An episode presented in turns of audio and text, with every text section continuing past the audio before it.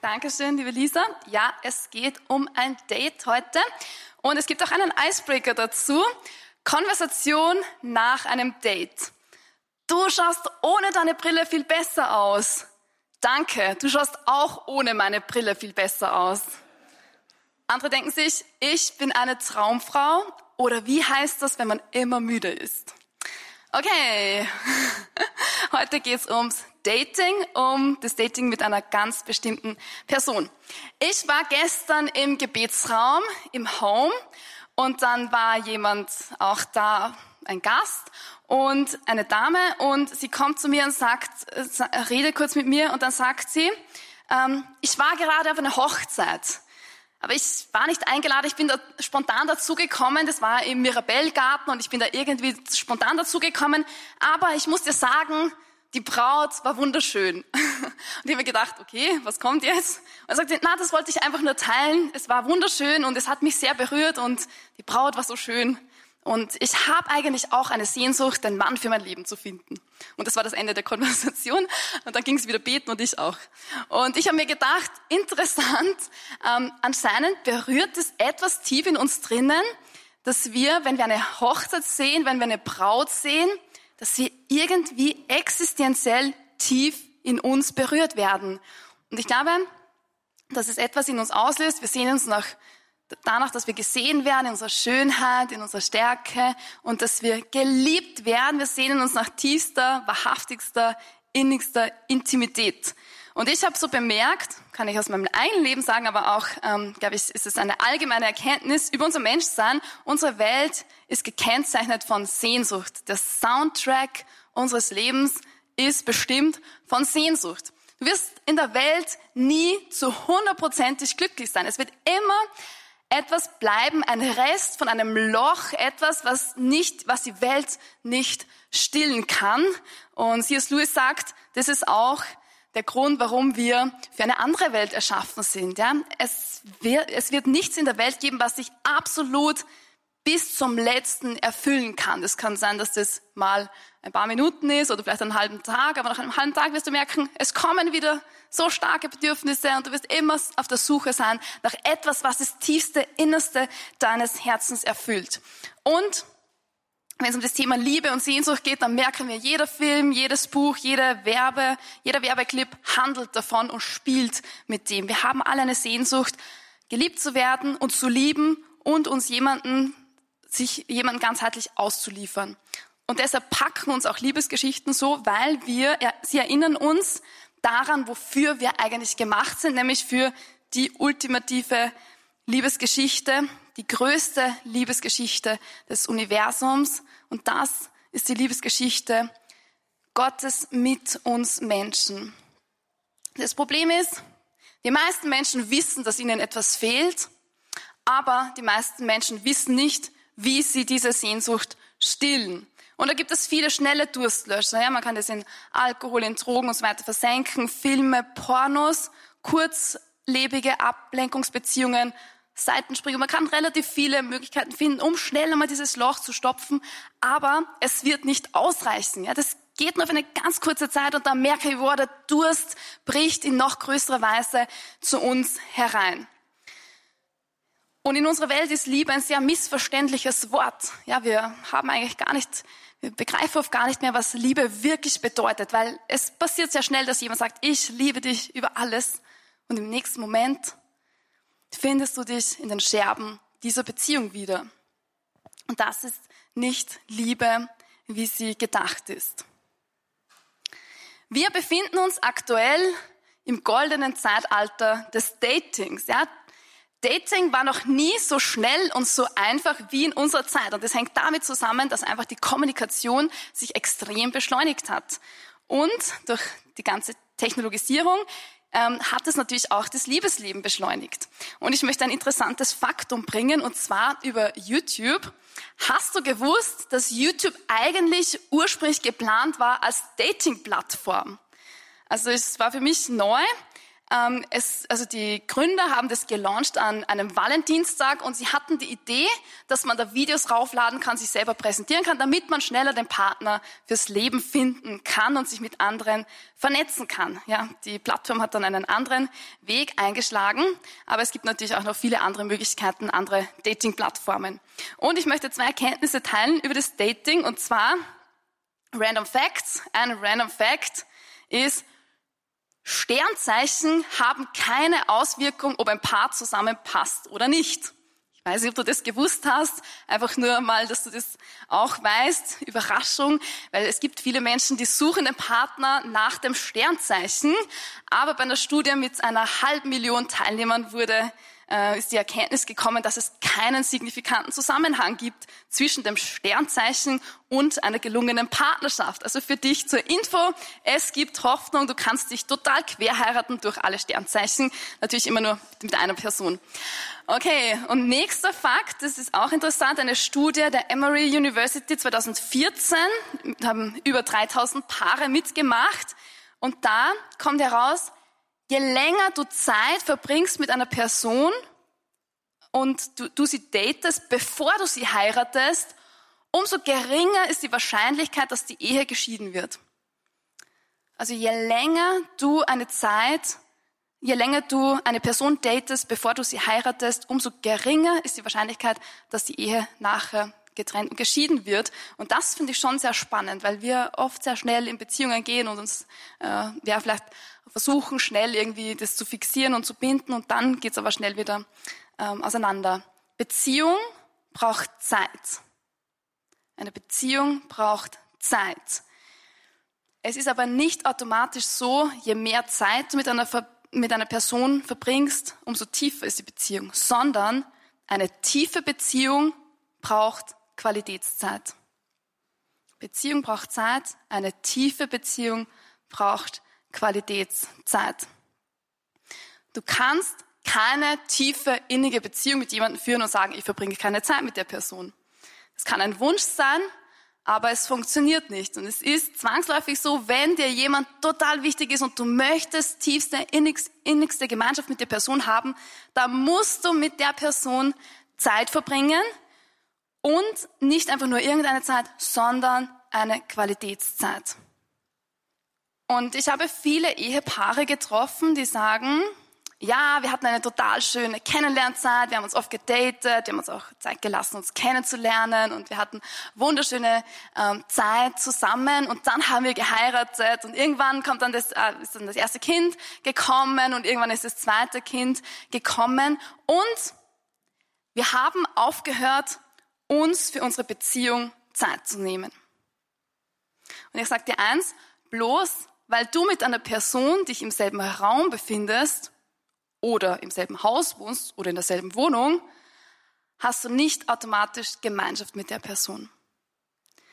Und das ist eine Erkenntnis, die wir auch als Kirche machen müssen. Bloß weil wir gemeinsam in einem Raum sitzen, haben wir nicht automatisch Gemeinschaft, sondern wir müssen bewusst auch investieren in die Gemeinschaft. Und das bedeutet, dass wir auch unser Herz geben, dass wir uns selber geben und dass wir ehrlich sind, dass wir transparent sind, dass wir unsere Gefühle zeigen. Und genauso ist es in einer Ehe. Ja, du kannst jahrelang neben deinem Partner koexistieren, du kannst relativ viel Zeit mit deinem Partner verbringen, aber keine tiefe innige Beziehung haben, wenn du keine Quality Time hast. Du brauchst eine Qualitätszeit mit der Person, mit der du in die Tiefe wachsen möchtest. Und das, womit du dein Herz und deine Gedanken füllst, damit wirst du auch deine Zeit und deinen Kalender füllen. Deine Zeit und deine Gedanken sind ein Indikator auf den Schatz deines Herzens. Das, worüber du den ganzen Tag nachdenkst und womit du deine emotionale Energie gebrauchst, das ist etwas, was tief in deinem Herzen ist und was auch ein Schatz in deinem Herzen ist. Und so ein Schatz ist nicht immer das Beste. Es können auch viele Sorgen sein, die dich beschäftigen, gefangen halten. Also deshalb wähle bewusst, womit möchtest du deine Zeit und deine, deine Herzensenergie füllen und damit wird sich auch automatisch in einer Weise dein Kalender füllen. Wenn du deiner Freundin oder deiner Frau Priorität geben willst, dann musst du ein regelmäßiges Date einplanen. Dann brauchst du eine Beziehungszeit.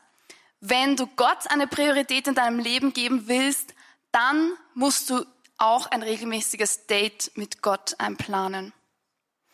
Ich hatte mal so eine Gebetszeit. Ich bin von äh, vom Home nach St. Blasius gegangen. Dort ist ein Gebetsraum und es war schon später am Abend. Wir haben so eine Liste gehabt, wo man sich einträgt und jeder hat so eine Stunde ähm, übernommen und ich war auf dem Weg dorthin und unterwegs waren ein paar so Lokale, es war am Wochenende und dann stand da stand ein junger Mann und er sagte so, hey, bist du mein Tinder-Date?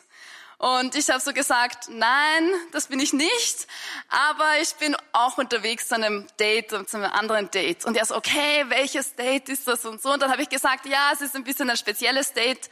Und er so, ja, okay, was ist das, was ist das? Und ich habe gesagt, ja, ich habe ein Date mit Gott. Und er hat mich so angeschaut, okay, so, okay, was? Also echt? Und, und wie jetzt? Und, und ja, wie funktioniert das? Und so. Und ich habe gesagt, ja, okay, wenn du willst, du kannst auch mitkommen. Ich gehe in einen Gebetsraum, es ist Anbetung, ich gehe dorthin und kannst auch gerne mitkommen. Und er so, ja, okay, ich komme mit. Und dann ist er mitgekommen und er hatte so viele Fragezeichen über seinem Kopf. Dann habe ich dann eine halbe Stunde mir Zeit genommen, ihm zu erklären, okay, wie man Gott eigentlich daten kann. Und ich glaube, Gottes Tinder-Date heißt stille Zeit. Das heißt, in dem Moment, wo wir uns Zeit nehmen für Gott, wenn wir uns der Stille aussetzen, dann kommen die ganzen Gedanken hoch und dann wird aber auch der Moment kommen, wo wir Gott begegnen. Das war neu für diesen jungen Mann. Also wenn du in die Stille deines Herzens gehst, wirst du unweigerlich früher oder später dem Gott des Universums begegnen. Warum? Weil er tief in dir einen Ort für sich geschaffen hat, wo du ihm begegnen kannst. Und Stille ist für Millennials ein Fremdwort. Ja, es gibt in unserer Welt kaum Stille. Wir haben so viel Ablenkung, so viele Möglichkeiten, wie wir ständig irgendwie mit unseren Gedanken irgendwo anders sind so dass wir eigentlich keine Zeit haben für Gott. Und ich habe viele Menschen getroffen, die sagen, Gott ist mir wichtig. Ja, also Gott ist, Gott ist ein Teil meines Lebens, Gott ist mir wichtig. Und dann sage ich, wow, wunderschön. Und betest du auch? Und dann sagt, sagt die Person, äh, nur wenn ich Probleme habe. Ja. Und dann denke ich mir, okay, das ist eine etwas, eine etwas interessante Beziehung, ja, weil eigentlich, wenn man nur mit jemandem über die Probleme redet ähm, und wenn man nur jemanden immer um Hilfe bitten muss, wenn es einem schlecht geht, aber nie das Positive sieht, dann ist das eine sehr einseitige Beziehung. Also stell dir vor, du heiratest jemand und am Anfang hast du gute Zeit und gute Gespräche und irgendwann sagst du, ich werde mit meinem Ehepartner nur mehr über massive Probleme sprechen, ja. Und dann machst du das und dann nach einer gewissen Zeit sagst du, ich werde mit mit meinem Ehepartner, ich werde nur mehr die Probleme berichten, also nicht mehr zuhören, was er dann zu sagen hat, sondern ich werde nur mehr sagen, was meine Probleme sind. Ja? Und dann gehst du immer nur zu deinem Ehepartner, wenn, wenn du ein massives Problem hast, sagst, das ist mein Problem und dann verschwindest du wieder. Und das ist sehr dramatisch. Ja? So beschreibt man keine gelungene, tiefgehende Beziehung. Und viele denken ebenso, wenn sie von ihrer Beziehung zu Gott sprechen, ich bete eh zu Gott, wenn ich ein Problem habe. Und das, was noch viel dramatischer ist, dass ich auch das in meinem eigenen Leben manchmal entdecke, ja, dass ich so denke, ah, was sind meine Gebetsanliegen oder Leute haben mir etwas anvertraut, dann gehe ich zu Gott, schütte meine ganzen Gebetsanliegen vor ihm hin und bevor er antworten kann, dann bin ich schon wieder dahin. Ja. Und das ist wirklich dramatisch. Ich weiß nicht, ob du das auch aus deinem Leben kennst. Wir müssen uns Zeit nehmen, wir können schon unsere Probleme und Sorgen zu Gott bringen, aber dann sich durchatmen und dann schauen, okay, Gott, was sagst du eigentlich zu meinen Problemen? Ja, so erzähl deinen Problemen, wie groß dein Gott ist. Und das, was wir dann oft vergessen, ist, dass Gott so eine Sehnsucht hat, deinem Herzen zu begegnen. Er will nicht nur deinen Problemen begegnen, das macht er auch gern. Aber er will so stark deinem Herzen begegnen. Er will dich. Gott will dich. Und im Gebet begegnet der Durst Gottes unserem Durst. Das ist ein, ein Zitat aus dem Katechismus. Und zwar, eigentlich ist es etwas, was ähm, Augustinus gesagt hat. Ob wir es wissen oder nicht, im Gebet begegnet der Durst Gottes unserem Durst. Gott dürstet danach, dass wir nach ihm dürsten. Und ich habe vorher erwähnt, es gibt diese schnellen Durstlöscher. Ja, du siehst ein Porno rein oder einen Film oder lenkst dich irgendwie ab. Und sehr oft suchen wir nach diesen schnellen Durstlöschern, aber sie machen uns noch viel, ähm, sie, sie machen noch viel mehr Durst. Ja. Wichtig ist, dass wir unseren dass wir uns mit unserem Durst Gott aussetzen und dass wir ihm begegnen, dass wir seiner Sehnsucht begegnen, weil Gott, er sehnt sich schon so viel mehr nach dir, als du dich nach ihm sehnen könntest. Er wartet auf dich die ganze Zeit. Okay, wann kommt sie, wann kommt sie, wann kommt sie? Oder wann kommt der? Okay, er hat einen Gedanken an mich verschwendet oder er hat an mich gedacht, er hat ähm, ein Gebet gemacht oder kurz an mich gedacht und Gott jubelt dann über das. Also Gott ähm, dürstet danach, dass du nach ihm dürstest. Gott liebt es, dir zu begegnen. Und der Heilige Geist, er liebt nichts mehr als Menschen, die sich nach ihm sehnen. Unserer Welt lenken wir uns so viel ab, dass wir gar keine Zeit haben, uns nach Gott zu sehnen. Und Johannes Hartler hat zu Pfingsten ein Wort gesagt, das mich auch sehr berührt hat. Er hat gesagt, Gott sucht nach Menschen, die ihn vermissen. Gott sucht nach Menschen, die ihn vermissen. Und mein Traum ist, dass wir zu Menschen werden, die bekannt dafür sind, dass sie sich nach Gott sehnen. Dass wir bekannt dafür werden, dass wir Gott vermissen, dass wir sagen, Gott, wir wollen mehr von dir. Wir wollen uns nicht zufrieden geben mit ein bisschen von deiner Gegenwart. Wir wollen deine ganze Gegenwart in unserer Kirche haben, in unserem Leben haben, in unserer Familie, in unserer Arbeit. Gott macht die Dichte seiner Gegenwart abhängig von der Intensität, wie sehr du ihn suchst. Wenn du sagst, na Gott, ich brauche dich ein bisschen, das passt schon, dann wird Gott nicht in der Intensität in dein Leben hereinbrechen. Also wenn du sagst, Gott, ich stehe hier vor dir, ich sehne mich nach dir mit meinem ganzen Leben, mit allem, was ich bin. Und dazu sind wir gerufen, dass wir Zeichen sind als Kirche, dass wir sagen, hey Gott, wir wollen dich als Teil von unserem Leben haben. Wir sehnen uns nach dir, nach deiner Schönheit, nach deiner Freiheit, nach deiner Intimität, nach deiner Herrlichkeit. Wir wollen mehr von dir. Und im Gebet wird dein Geist eins mit dem Geist Gottes. Das ist ein wirklich tiefes Geheimnis, das tiefste Intimität mit deinem Schöpfer, mit dem Gott, der das Universum in, ins Leben gerufen hat. Die Umarmung Gottes macht uns lebendig. Ich habe noch ein schönes Zitat ähm, gefunden im Katechismus, da heißt es, das Herz ist das Zuhause, in dem ich bin und in dem ich wohne. Es ist unsere verborgene Mitte, die weder unsere Vernunft noch andere Menschen erfassen können.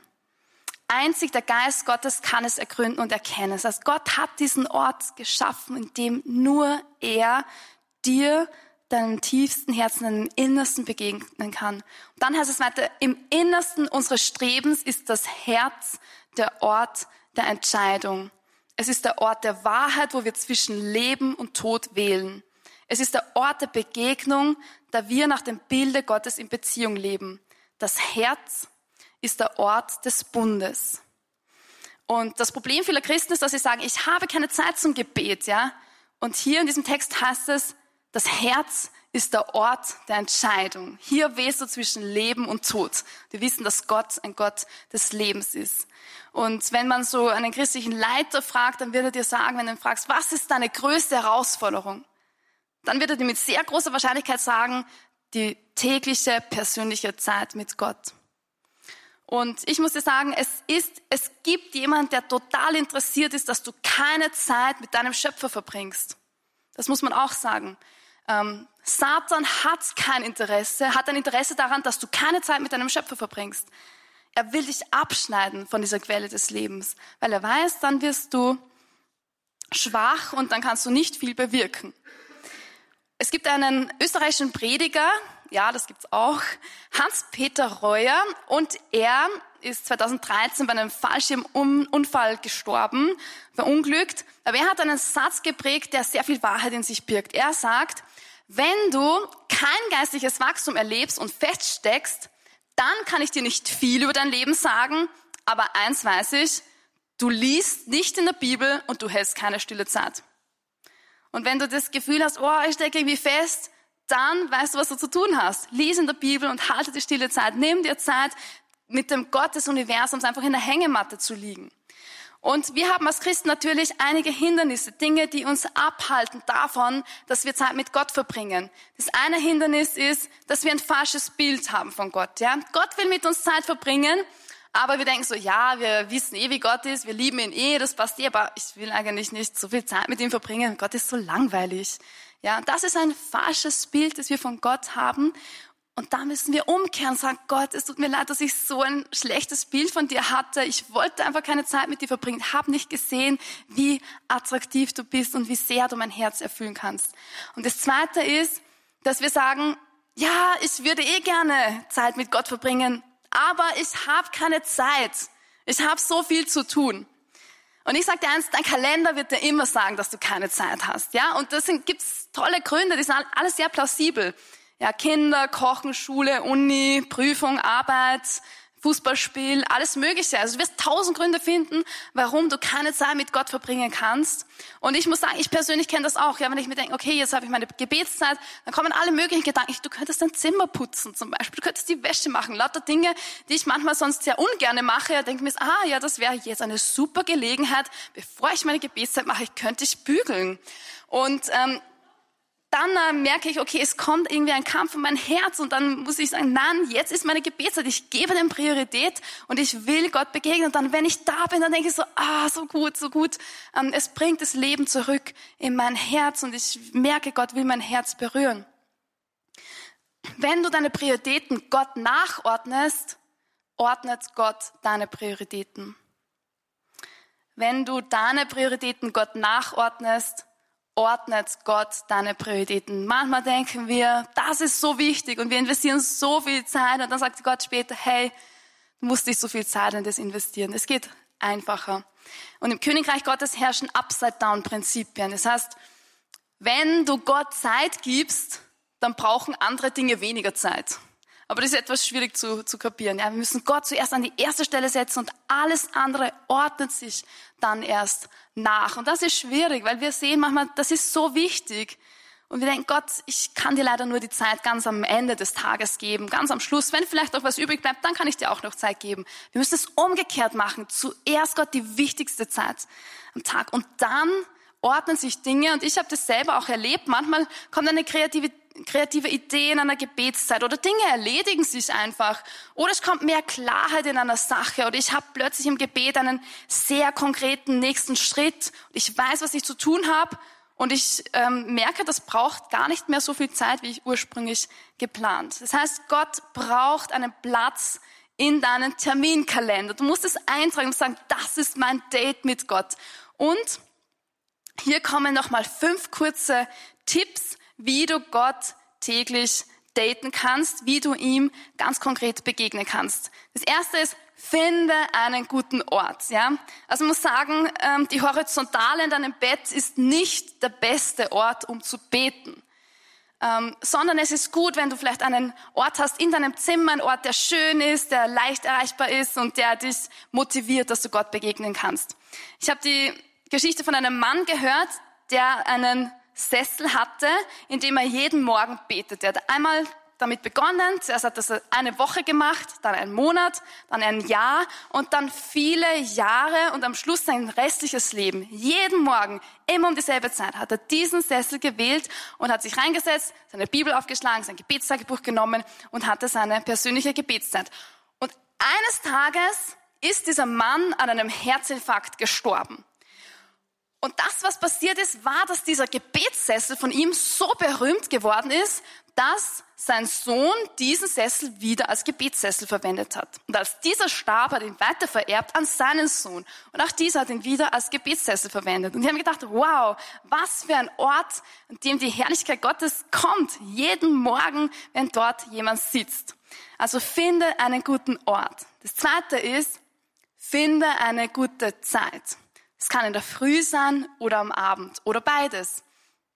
Also ich persönlich, ich empfehle dir, dass es in der Früh ist. Ich merke, mein Tag ist ganz anders, wenn ich mit Gebet starte, wenn ich schon Gott einlade, den Heiligen Geist einlade und sage, wow, Gott, danke für diesen Tag, danke für alles, was du heute tun willst, verwende mich, dann merke ich, wie mein Tag schon mal ganz anders anfängt. Und ich kann dich sehr ermutigen, ach, wenn es nur fünf Minuten und vielleicht sind es nur zehn Minuten am Anfang deines Tages, ähm, wo du Gott einladest, dass dein Tag anders sein wird. Ja. Also fang klein an, aber finde eine gute Zeit und dann lass es zu einer Gewohnheit werden, ja, wo es einfach eine Regelmäßigkeit bekommt und wo es für dich einfach sehr einfach ist, immer diese Zeit zu haben.